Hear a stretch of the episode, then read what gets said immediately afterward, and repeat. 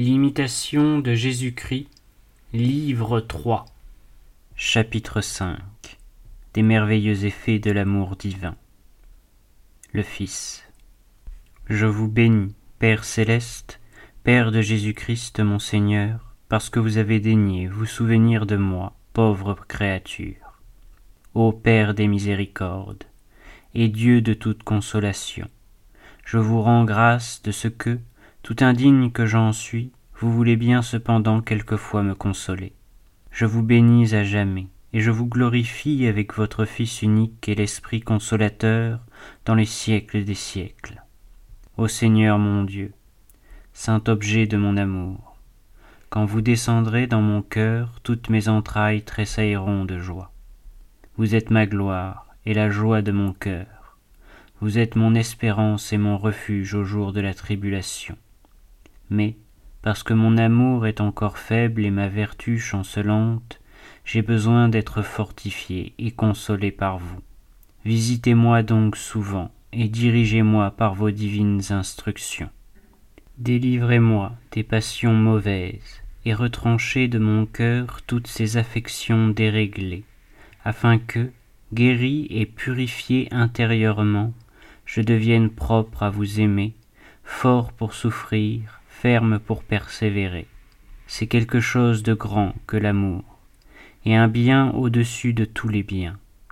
Seul il rend léger ce qui est pesant, et fait qu'on supporte avec une âme égale toutes les vicissitudes de la vie. Il porte son fardeau sans en sentir le poids, et rend doux ce qu'il y a de plus amer. L'amour de Jésus est généreux. Il fait entreprendre de grandes choses, et il excite toujours ce qu'il y a de plus parfait.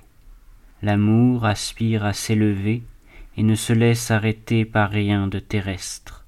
L'amour veut être libre et dégagé de toute affection du monde, afin que ses regards pénètrent jusqu'à Dieu sans obstacle, afin qu'il ne soit ni retardé par les biens, ni abattu par les maux du temps. Rien n'est plus doux que l'amour. Rien n'est plus fort, plus élevé, plus étendu, plus délicieux. Il n'est rien de plus parfait ni de meilleur au ciel et sur la terre, parce que l'amour est né de Dieu et qu'il ne peut se reposer qu'en Dieu, au-dessus de toute créature. Celui qui aime court, vole, il est dans la joie, il est libre, et rien ne l'arrête. Il donne tout pour posséder tout, et il possède tout en toute chose, parce qu'au-dessus de toute chose il se repose dans le seul être souverain, de qui tout bien procède et découle. Il ne regarde pas au don, mais il s'élève au-dessus de tous les biens jusqu'à celui qui donne.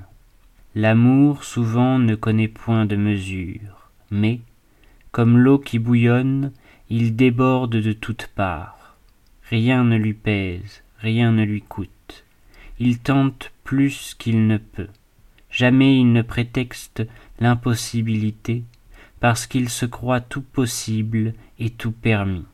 Et à cause de cela il peut tout, et il accomplit beaucoup de choses qui fatiguent et qui épuisent vainement celui qui n'aime point. L'amour veille sans cesse, dans le sommeil même il ne dort point.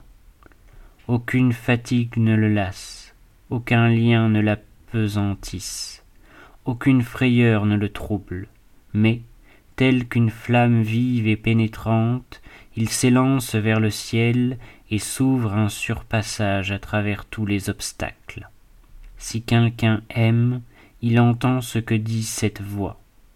L'ardeur même d'une âme embrasée s'élève jusqu'à Dieu comme un grand cri. Mon Dieu, mon amour, vous êtes tout à moi et je suis tout à vous. Dilatez-moi dans l'amour, afin que j'apprenne à goûter au fond de mon cœur combien il est doux d'aimer et de fondre et de se perdre dans l'amour. Que l'amour me ravisse et m'élève au-dessus de moi-même par la vivacité de ses transports. Que je chante le cantique de l'amour, que je vous suive, ô mon bien-aimé, jusque dans les hauteurs de votre gloire, que toutes les forces de mon âme s'épuisent à vous louer, et qu'elles défaillent de joie et d'amour. que je vous aime plus que moi, que je m'aime moi-même que pour vous, et que j'aime en vous tous ceux qui vous aiment véritablement, ainsi que l'ordonne la loi de l'amour que nous découvrons dans votre lumière. L'amour est prompt, sincère, pieux, doux, prudent, fort, patient, fidèle, constant, magnanime, et il ne se recherche jamais. Car, dès qu'on commence à se rechercher soi-même, à l'instant, on cesse d'aimer. L'amour est circonspect, humble et droit, sans mollesse, sans légèreté.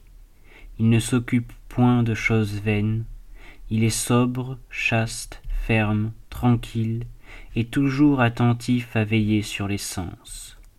L'amour est obéissante et soumise au supérieur. Il est vil et méprisable à ses yeux. Dévoué à Dieu sans réserve et toujours plein de reconnaissance, il ne cesse point de se confier en lui, d'espérer en lui, lors même qu'il semble en être délaissé, parce qu'on ne vit point sans douleur dans l'amour. Qui n'est pas prêt à tout souffrir et à s'abandonner entièrement à la volonté de son bien-aimé, ne sait pas ce que c'est que d'aimer. Il faut que celui qui aime embrasse avec joie tout ce qu'il y a de plus dur et de plus amer pour son bien-aimé, et qu'aucune traverse ne le détache de lui. Réflexion. Dieu est amour, et celui qui demeure dans l'amour demeure en Dieu et Dieu en lui. Mais l'amour a ses temps d'épreuve comme ses temps de jouissance, et cette vie tout entière ne doit être qu'un continuel exercice d'amour ou la consommation d'un grand sacrifice, dont une vie éternelle ou un amour immuable sera le prix. Tous les caractères de la charité détaillés par saint Paul nous rappellent l'idée de sacrifice. Et l'amour infini lui-même n'a pu se manifester pleinement à nous que par un sacrifice infini.